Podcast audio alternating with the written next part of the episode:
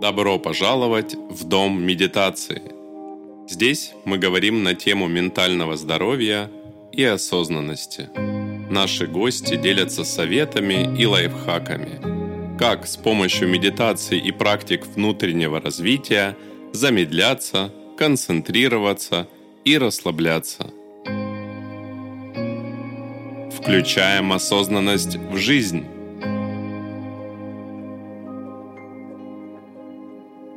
Привет-привет! С вами я, Марита Захарова, автор подкаста «Дом медитации». И у меня в гостях Никита Штробель. Еще совсем недавно Никита строил карьеру в крупной нефтяной компании, где ему пророчили большое будущее. Но он последовал зову сердца и выбрал путь преподавателя медитации. Сегодня Никита живет в Сербии, создает собственные курсы по медитации, ведет ежемесячный онлайн-клуб и обучил уже более 300 человек. Поговорим о том, как практики осознанности помогли Никите оставить найм и начать собственное дело, и как он продвигается на этом пути. Никита, привет! Привет, Марита. Как ты сегодня? Я прекрасно. Все хорошо. Очень рада, что ты пришел ко мне в гости. Ты для меня уникальный пример. Я знаю, что ты начал задуматься о медитации впервые в 15 лет. И это просто потрясающе. Расскажи, как вообще ты к этому пришел? Что тебя сподвигло? На самом деле, не про медитацию начал тогда задуматься в 15 лет, но про вещи очень близкие. Тогда была популярна литература про материальность мысли, про то, как загадывать желания, как правильно думать. И мне вот попала в руки книга Виталия Гиберта как раз про это. Mm-hmm. И я просто начал понимать, что в этом мире, чтобы достигать своих целей, чтобы жить счастливо, нужно не быть суперсильным человеком физически, а не нужно быть каким-то интеллектуалом или тем, кто очень много работает. Самое главное — правильно думать, правильно мыслить, чтобы мысли создавали вот ту реальность, которую хочешь. И у меня был запрос, да, как с внутренним состоянием своим работать.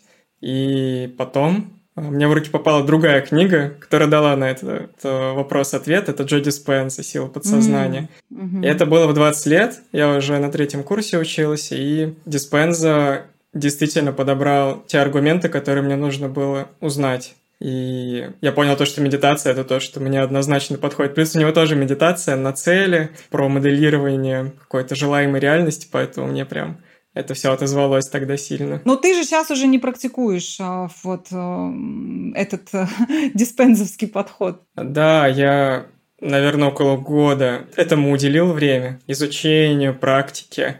У меня были результаты с точки зрения того, что, ну, во-первых, я состояние научился регулировать. Я уже помню тогда некоторые свои мысли, которые подтверждали пользу медитации как успокоение, как способ получить какую-то ясность, а я уже тогда его прочувствовал, потому что вроде бы в это же время я решил прочитать э, «Преступление и наказание», которое я не читал, ну. которое я пропустил, и подумал, вот Раскольникову нужно было помедитировать минут 15, и истории бы просто не было. То есть уже были сподвижки внутри, но э, основная цель этой практики, да, вот как диспензы ставят, да, это достижение желаемой реальности, и получалось, да, я убежден то, что работу нашел таким образом. Ну, либо это просто очень изящное совпадение было, да, загадывал деньги, и через недели три мне предложили работу, хотя у меня и резюме не было, я вообще никогда в жизни ее тогда не искал, и мне сама она попадает в руки. Ничего себе.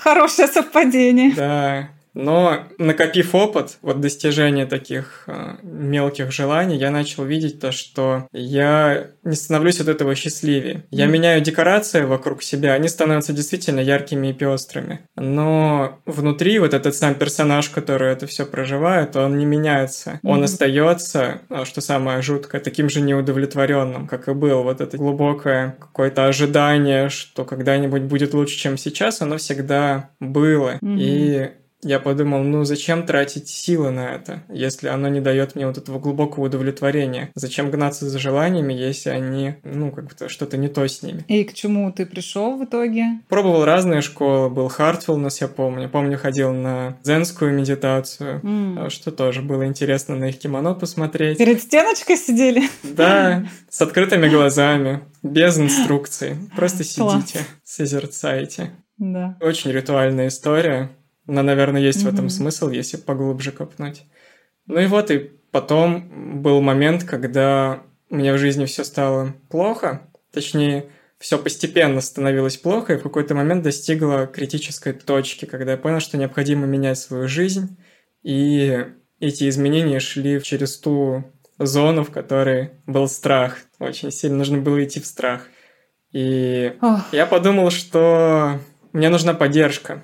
По опыту я уже знал то, что если посмотреть какой-то обучающий курс, какое-то вот пройти такое обучение, оно как минимум содержит в себе вот эту эмоциональную накачку, и это придаст силы, чтобы сделать шаг. Это даст мне вдохновение, даст мне энтузиазма. Именно с этой точки зрения я прошел курс Игоря Будникова. Mm. Угу. Это удивительно, не было запроса обучаться медитации. Я просто знал, что курс хороший, и не было желания вот поднять уровень энергии вот внутренний, да. Угу. И я там заодно и на гвоздях стоял, тоже вот каждый день там пробовал сам без учителя, и его медитации выполнял. И понял то, что Игорь, оказывается, куда более мощный эксперт, чем я предполагал. Оказывается, у нас ценности очень сходятся, и он очень грамотно отвечает на вопросы, и вообще как бы он покрывает то, чего мне не хватало от других учителей и школ. Это же просто потрясающе. Mm-hmm. Ну, ясное дело, мне это все помогло жизненную ситуацию преодолеть, и я начал по Игорю Будникову вот медитировать. Mm-hmm.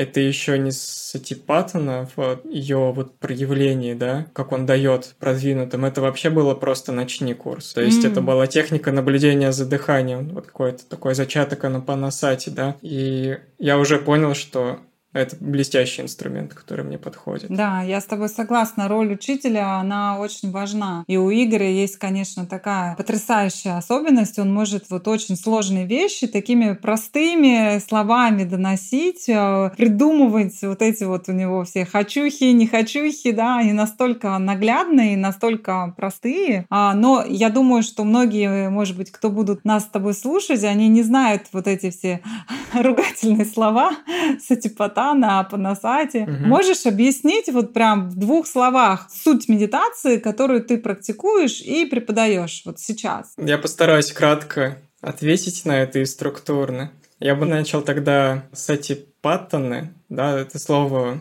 не русское, поэтому вариантов произношения и написания очень много. Это слово имеет, э, по сути, два корня, да, сати — это пометование, это условно направление внимания, это вспоминание о чем-то непрерывно. Когда я наблюдаю за ощущением в теле, да, за ощущениями в ладонях непрерывно, я направляю внимание, я пометую об этих ощущениях. Вот это сати. Патана — это то, на что мы направляем внимание. Mm-hmm. Это переводится как основание. И э, суть этой медитации в том, то, что мы направляем внимание на четыре основы пометования. Это немножко заходя на э, религиозную вот такую почву, да, на древние тексты, но это все максимально прагматично, поэтому это можно использовать любому человеку. Mm-hmm. И вот в эти четыре основания, я не буду углубляться, но по большому счету это ощущение в теле и это состояние ума. Mm-hmm. То есть ощущение в теле — это пять органов чувств, а состояние ума это мысли, эмоции и различные другие феномены, которые в уме происходят. Вот. И мы за этим наблюдаем в медитации. Смысл сатипатана это в том, чтобы вот в настоящем моменте отслеживать тело и ум. Mm-hmm. А анапанасати, вот да, другое слово незнакомое, это наблюдение за дыханием. Это, по сути, тоже может быть, это тоже вот как можно отнести к некоторой произвольной форме сатипатана. Только вот ощущение тела мы наблюдаем вокруг дыхания. Mm. Я, я так это понимаю объясняю. Мне кажется, для такого базового представления это более чем достаточно. Ты знаешь, вот во время медитации часто узнаешь о себе много такого нелицеприятного. Ну, не знаю, как у тебя, у меня это постоянно происходит, когда остаешься один на один с собственными мыслями, эмоциями. Шансов от этого убежать нет. И часто это такие прозрения, моменты истины. И мне кажется, что вот самое важное быть э, честным не только с собой на подушке для медитации, но вот дальше внедрять это в жизнь, потому что, ну, хорошо наблюдать э, дыхание, наблюдать ощущения в теле, но что дальше-то? То есть вот дальше как раз-таки то, что мы берем в медитации, на мой взгляд, может быть, у тебя другой подход, это когда мы учимся после проявлять ту самую осознанность, о которой все говорят, но мало кто видел. Для меня ключевое это в этом, чтобы вот то, тот опыт, который мы накапливаем на коврике, да, на подушке для медитации, дальше внедрять в жизнь Вот для тебя вообще вот эта осознанность, она про что? И как ты переносишь этот медитативный опыт в обычную жизнь? Прекрасный вопрос. На самом деле это пришло, когда я прошел первую випассану. Я убежден, чтобы понять, что такое практика медитации в жизни, нужно пройти випассану, но главное, чтобы преподаватель на ней сделал на этом акцент. Угу. Когда я проходил первую випассану а, в Дана-центре у Игоря, там проводил Энтони. И Энтони этот э, акцент блестяще подсветил то, что когда мы не находимся в медитативном, ну, в медитационном зале, мы должны продолжать практику и медитировать за повседневными процессами. Угу. То есть, когда мы моем руки, когда мы моем посуду, а, едим, идем от домика к домику. Нам необходимо было сохранять присутствие в уме, то есть осознавать свои мысли, свое положение тела. И практика тишины также подразумевает то, что мы сохраняли внутреннюю тишину, не думали о чем-то постороннем. И то, что я там пережил, это блестяще ложится на повседневную жизнь, просто вспоминать а, состояние быта на вот этом ретрите и все. И угу. вот и практика осознанности, повседневности, просто проживать каждый день в контакте со своим телом и с мыслями. А чтобы понять, каково это, проще всего съездить на ретрит. Випассана еще одно ругательное слово. Да. это а, так называется ретрит а, тишины, да, они бывают разных форматов, на 5 дней, 7 дней, 10, 21, ну, в общем, разные. Но смысл в том, что, как правило, вот это вот такое время, где в полном молчании происходит обучение медитации, и помимо всего прочего, да, есть как раз то, о чем говорит Никита, когда мы покидаем медитационный зал и продолжаем все время практиковать, наблюдаем, как мы едим, как мы идем, как мы ставим ногу, да. Ну и, собственно, для меня это всегда про выбор, да, вот что дает и мне и медитация, и, и випассана, это то, что у нас появляется чуточку больше времени, вот этот вот зазор, когда от наших мыслей, чувств и эмоций мы совершаем выбор в том, как нам дальше поступить. Не автоматически реагируем, да, а у нас есть возможность вот этого выбора. Это свойство называется проактивность. Понимается чуть-чуть по-разному, но вот ее, по-моему, психологическое понимание, да, это вот не реактивно себя вести, не реагировать на события молниеносно, а вот именно пропускать вот этот импульс, через э, кору головного мозга, то есть через рациональное мышление и принимать решения, реагировать так или иначе.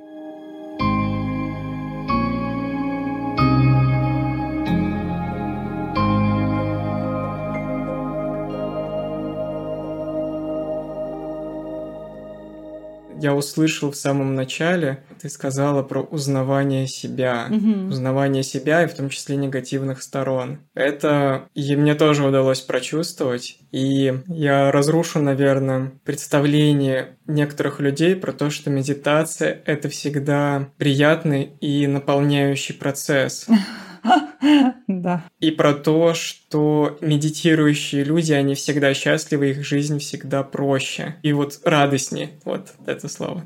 Это неправда, поскольку у меня была такая история, я думаю, она у многих встречается, кто смело и глубоко в это шагает сразу. После вот этой випассаны как раз-таки у меня было некоторое переосмысление своих э, мотиваций, поступков. И были некоторые условия, то есть мне открылся доступ к сообществу Игоря, и я поехал к нему на вечеринку в Москву, mm. общался с людьми там, и я начал видеть вот этим внимательным уже, вот этим навыком внимательности и концентрации, и умения, типа, наблюдать за самим собой. Я увидел, какие у меня мысли появляются, и какие качества во мне на самом деле есть. И самое печальное то, что я был убежден, что у меня этих качеств нет. Ничего себе. Да, и просто мне очень многие люди говорили то, что я очень принимающий человек. А я всем говорил, что я никому не завидую, например, mm-hmm. что...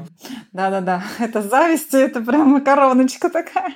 Ну и действительно, э, скажем так, у меня не было внешних проявлений этих качеств. Их действительно не было. Их было гораздо меньше, чем у окружающих людей но внутри это все жило, и оно вот так по чуть-чуть мое поведение обуславливало. И я увидел этот весь кошмар, и мне было трудно пару-тройку месяцев себя таким принять. Я помню тоже, когда первый раз обнаружила в себе такие небольшие уколы зависти, и я так, я, я такой плохой человек, я неужели, я действительно завидую? И это было такой просто мир разрушился.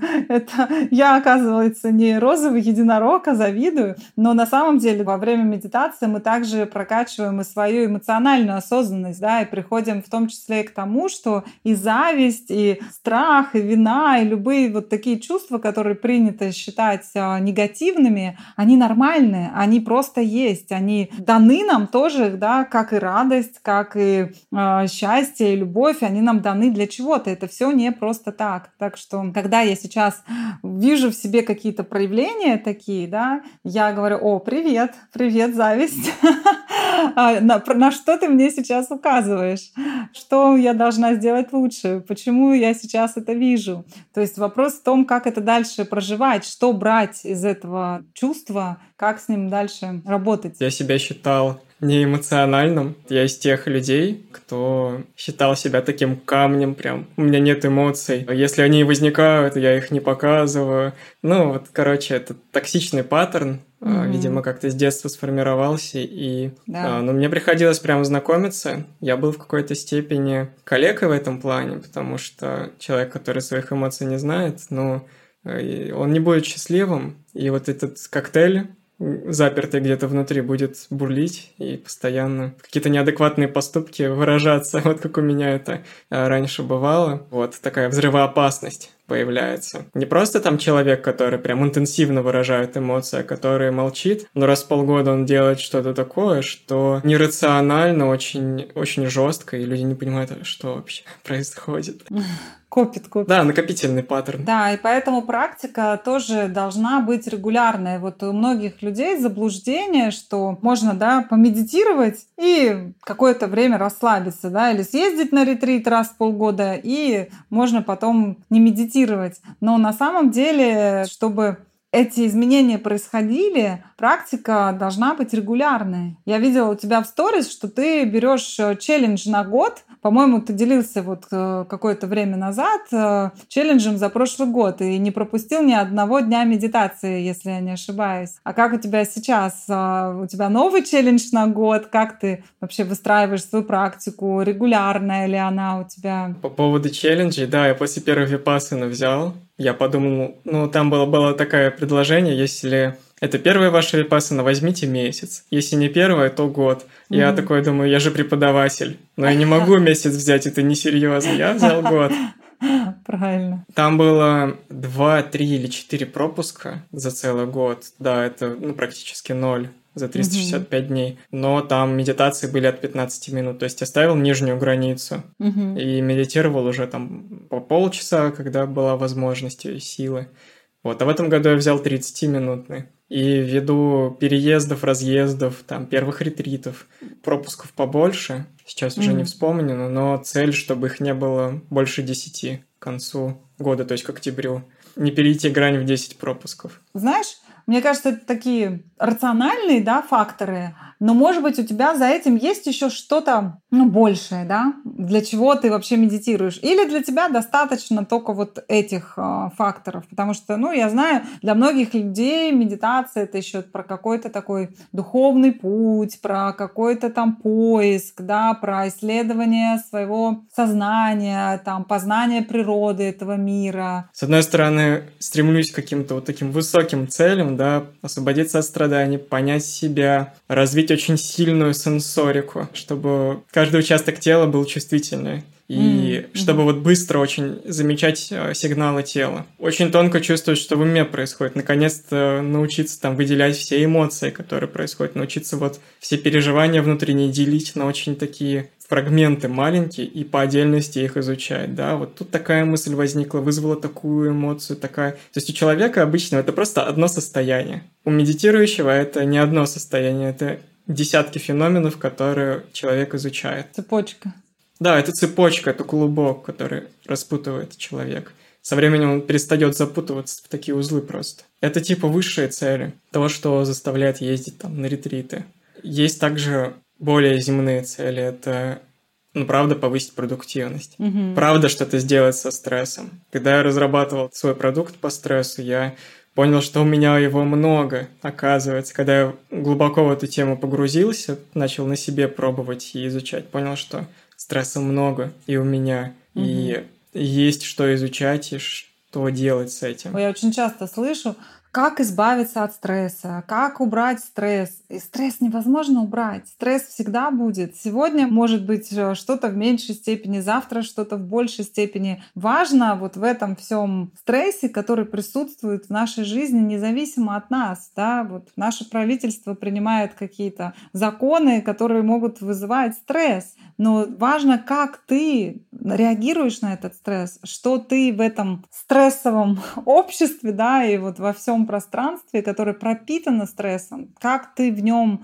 находишься, да, вот опять же, если вернуться к страданиям, а не помню уже, кто это сказал, да, боль это факт, а страдание это выбор. Классная идея, а, мне нравится, как еще об этом говорит Виктор Ширяев, и, по-моему, он ссылается на слова своего учителя Шинзена Янга – который любит формулы использовать для описания сложных процессов таких. То есть он говорит, что страдание — это равно боль, умноженное на сопротивление. Mm. Боль — это то, что в жизни будет всегда. Mm-hmm. От нее прям убегать, ставить целью убежать от боли бессмысленно, потому что она всегда будет. Невозможно. Это да, это просто невозможно, да, это надо принять.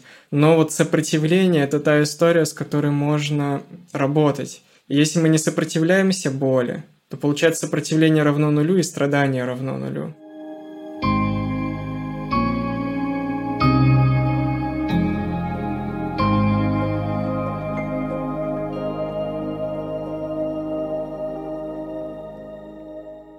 Тебя вообще как-то поменялся образ жизни после того, как ты стал регулярно медитировать? Что-то изменилось? А, очень много перемен было на начальном этапе, когда я после прохождения курса Игоря Будникова а, я начал э, брать ответственность за свою жизнь понемногу, возвращать. И начал понемногу себя исследовать исследовать влияние алкоголя, влияние мяса, влияние режима сна. Mm. Начал видеть очень четкие закономерности и работать с этим. В результате в тот год, когда я по Будникову начал медитировать в 2021 году, к его концу я уже категорически не потреблял алкоголь. Никакие курительные истории тоже не были допустимы. Много же электронных сейчас. И ну да, да. Очень, очень доступного курения, которое как бы выглядит безобидным. Типа не считается. Да, вот отказ от этого, э, вегетарианство, я оставил только рыбу. То есть это существенно изменило и сделало состояние не таким грубым, как оно было до этого, но более тонким и внимательным. Пожалуй, это вот такие два слова, которые подходят здесь. А вот отношения, в принципе, какой-то из сфер жизни. У меня изменилось к работе. До этого я такой нефтяник был. Ой, ну, кстати, да, расскажи, ты же был вообще в крупной компании нефтяной, а потом выбрал профессию преподавателя. Это супер интересно. Расскажи вот про этот свой путь. Ну да, тут стоит указать, что я до сих пор плохо осознаю, и я не помню, не понимаю, как меня угораздило поступить на нефтянку. Тогда вот. не медитировал. Вообще, ну я не знаю, это какое-то чье-то влияние было. Да, работа была крутая, я понимал, я проработал 4-5 лет вот так вот. Со студенчества, с третьего курса я работал, совмещаю с учебой. Это было интересно, но я внутри понимал, что это не мое место. У меня, я потом уже распаковал, что был очень сильный стресс именно от синдрома самозванца. Mm. Эта история очень подкашивает. Оказывается, я не знал, что это настолько опасно бывает на работе, даже который относишься плюс-минус равнодушно, но вот оно есть. Mm-hmm. И но, тем не менее, вот до Випассана я думал то, что нормально, буду работать, э, все хорошо. Перспектива по деньгам, по задачам, в принципе, очень крутая команда попалась. Но вот иногда работал до 10 вечера. Иногда там до 8. Иногда выходные подключался первое время. В таком состоянии я приезжаю, и на Випассане, особенно на последнем шеринге, я понимаю, что я о прошлой жизни говорю с каким-то негативом, что mm-hmm. вот я был каким-то задерганным, уставшим, такой думаю, вау, вот я что так действительно проживал каждый день. Я просто начал понимать, что Я не хочу работать в таком режиме, не хочу столько стресса, хочу уделять время практике, не хочу, чтобы работа разрушала то состояние, которое я нарабатываю чтобы оно банально сфокусированное внимание рассеивало через многозадачность, через бесконечные совещания, параллельно с которыми нужно работать, притом интеллектуально работать. Вот, и вот несколько потоков обычно делают внимание рассеянным, и это очень вредная история. Это создает очень негативные привычки. То есть я отучиваюсь до сих пор во время созвонов не делать ничего параллельно – это настолько стало привычкой. Это просто, это кошмар. На самом деле я не знал. Постоянно возвращаю внимание обратно. Без смартфона бывает, ну правда, сложно. Руки тянутся. Вот такие, такие истории. И я понял то, что хочу преподавать медитацию, потому что там был Энтони, и он рассказал, какая есть перспектива у вот этого пути, какие есть возможности у пути вот э, медитации. Угу. Я понял, что хочу эти знания нести не просто вот как я их нес, любительски. Я хочу профессионально, хочу по полной. И вот начался вот этот процесс отделения от работы. Сепарация. Да, это... работа как родитель была, да, в какой-то степени. Там было что-то такое. Ну, у тебя вообще такие глобальные произошли изменения. Ты сменил работу, ты переехал в другую страну, ты вообще, да, начал выстраивать сам собственный, ну, можно сказать, да, в какой-то степени ну, бизнесом это, конечно, наверное, не совсем правильное слово, но занимаешься сейчас своим делом, любимым делом. Вот как ты себя сейчас э, чувствуешь, когда ты вот этот шаг преодолел? Очень многие же люди, да, просто боятся уйти с работы, а тебе вообще, я не представляю, да, в чужой стране, рядом нет близких, рядом нет друзей, нету фиксировано, да, вот этого дохода, к которому привыкаешь, на который подсаживаются многие, да, что вот это вот такая стабильность. Что тебе помогает оставаться приверженным этому пути? Это, знаешь, это не бизнес, это самозанятость. Наверное, так это можно назвать. Скажем так, у меня был план, ну не план, а вот было намерение совершить мягкий переход. У многих людей, кто работает не там, где хочет, но вот есть дело, которое он хочет, у него есть идея мягкого перехода. Вот я сейчас параллельно с работой буду потихоньку учиться, буду в отпуске брать, там учиться, и со временем я потихоньку перейду. И это будет так, то что я просто принесу заявление на работу об увольнении, и сразу же через две недели на новую работу пойду. Это то, как ты хотел. Да, это то, как, мне кажется, любой человек хочет изначально. Угу. Вот так вот безопасно, мягко угу, угу. перейти. Но сложность в том, то, что а кем работает преподаватель медитации. Ну, это вообще непонятно. Я еще могу понять, как йоги работают, хотя их жизнь тоже не сахар. Там в студиях трудно. Но для медитации даже студии нет, куда можно пойти и хотя бы за 40 тысяч работать mm, и да. нарабатывать. Иногда даже такого нету. И я пытался какую-то свою систему построить параллельно работая. И это, конечно, выгорание, это колесо баланса представляет из себя два сегмента, и остальные все их просто не существует. Два сегмента и оба работа. Да, да, да, да, да. Да, две работы, по сути, да. И все там, ни здоровья, ни личной жизни, ничего. А вот я так поработал, и я бы сейчас, наверное, тоже мог бы быть в этом процессе, если бы не обстоятельства, которые вынудили меня уехать э, из России и, соответственно, уволиться с работы. И я какое-то время был в сильно подвешенном состоянии, не понимая, мне вернуться обратно на работу, мне переходить в IT-сферу, например, да, набрать навыки и там начать работать. Или мне чисто в проект по медитации полностью вложиться на 100% своих усилий и его двигать такой был выбор, где-то полгода это длилось, меня пытались трудоустроить через э, другие всякие способы, и я как-то там что-то работал, я менял страны, там Казахстан, Турция, сейчас Сербия, и в конечном итоге процесс вот с прошлой работы, он не остановился. Mm. Вот, то есть еще искали другие варианты, как меня можно вот в обход ограничений взять. Я просто решил, что я не буду продолжать вот эту историю там с нефтяной работы. Я принял mm-hmm. это решение. У Игоря похожая история, его уволили, были, то есть было mm-hmm. обстоятельство, но он был на рынке труда востребован, и он мог бы пойти в другую сферу, ну, в другую компанию мог легко пойти, но он принял решение не идти. Mm-hmm. И я тоже вот э, настолько замучился этими процессами, что понял, что я не пойду обратно в нефтянку, и даже я не пойду в IT-сферу, потому что от нее я, скорее всего, тоже взвою через несколько лет, когда это перестанет давать приток чего-то нового, когда это станет рутиной. В любом случае, я осознавал, что хочу быть преподавателем, и отсрачивать на несколько лет — это не самое лучшее решение. Поэтому вот это определенная доля храбрости, это, по сути, путь сожжения мостов, это путь шагнуть в пропасть, и я знаю людей, скорее те, кто делали перемены, чаще всего именно в пропасть шагали, потому что мягкий переход редко возможен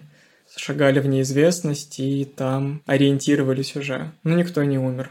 Все живы-здоровы, да. Да. Сидеть на двух стульях — это невозможно. Ну, мне так кажется. Ну, я, есть примеры. Я слышал интервью, как там люди это делали, и я слушаю и думаю, это несчастная жизнь для меня.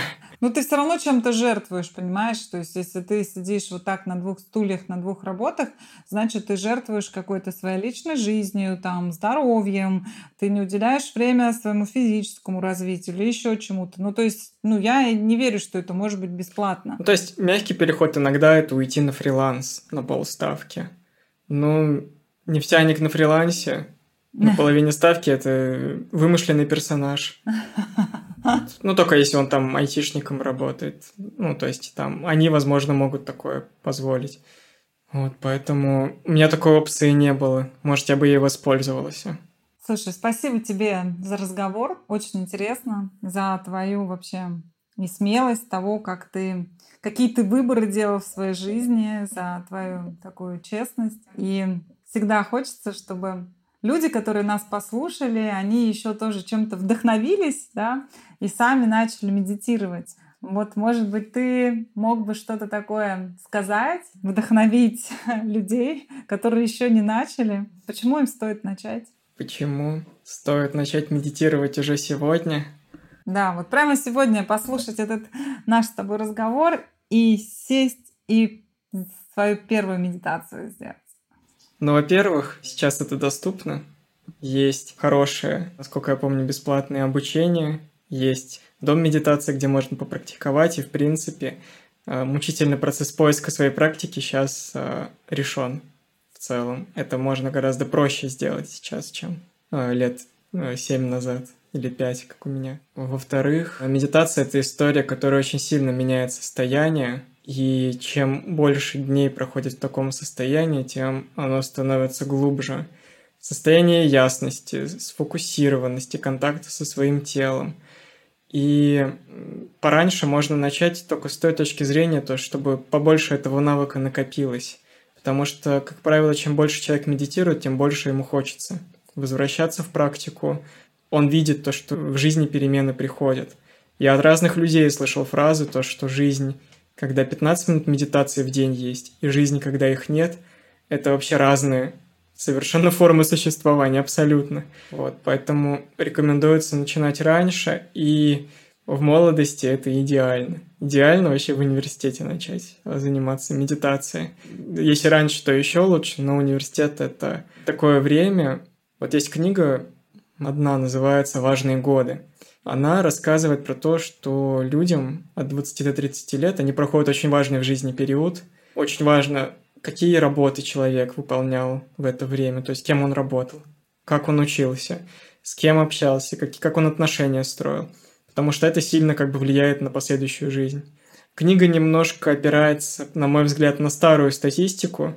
Сейчас это актуально делать, я думаю, лет до 50 точно. Каждый шаг может повлиять на то, что будет дальше. И медитирующий человека шанс, то, что все сложится наилучшим образом, высокий. То, что будет меньше влияния каких-то чужих желаний, каких-то собственных провокаций, импульсов, то, что вот его решения, поступки и ну просто жизнь, проживание жизни будут гораздо чище. Поэтому стоит начать пораньше.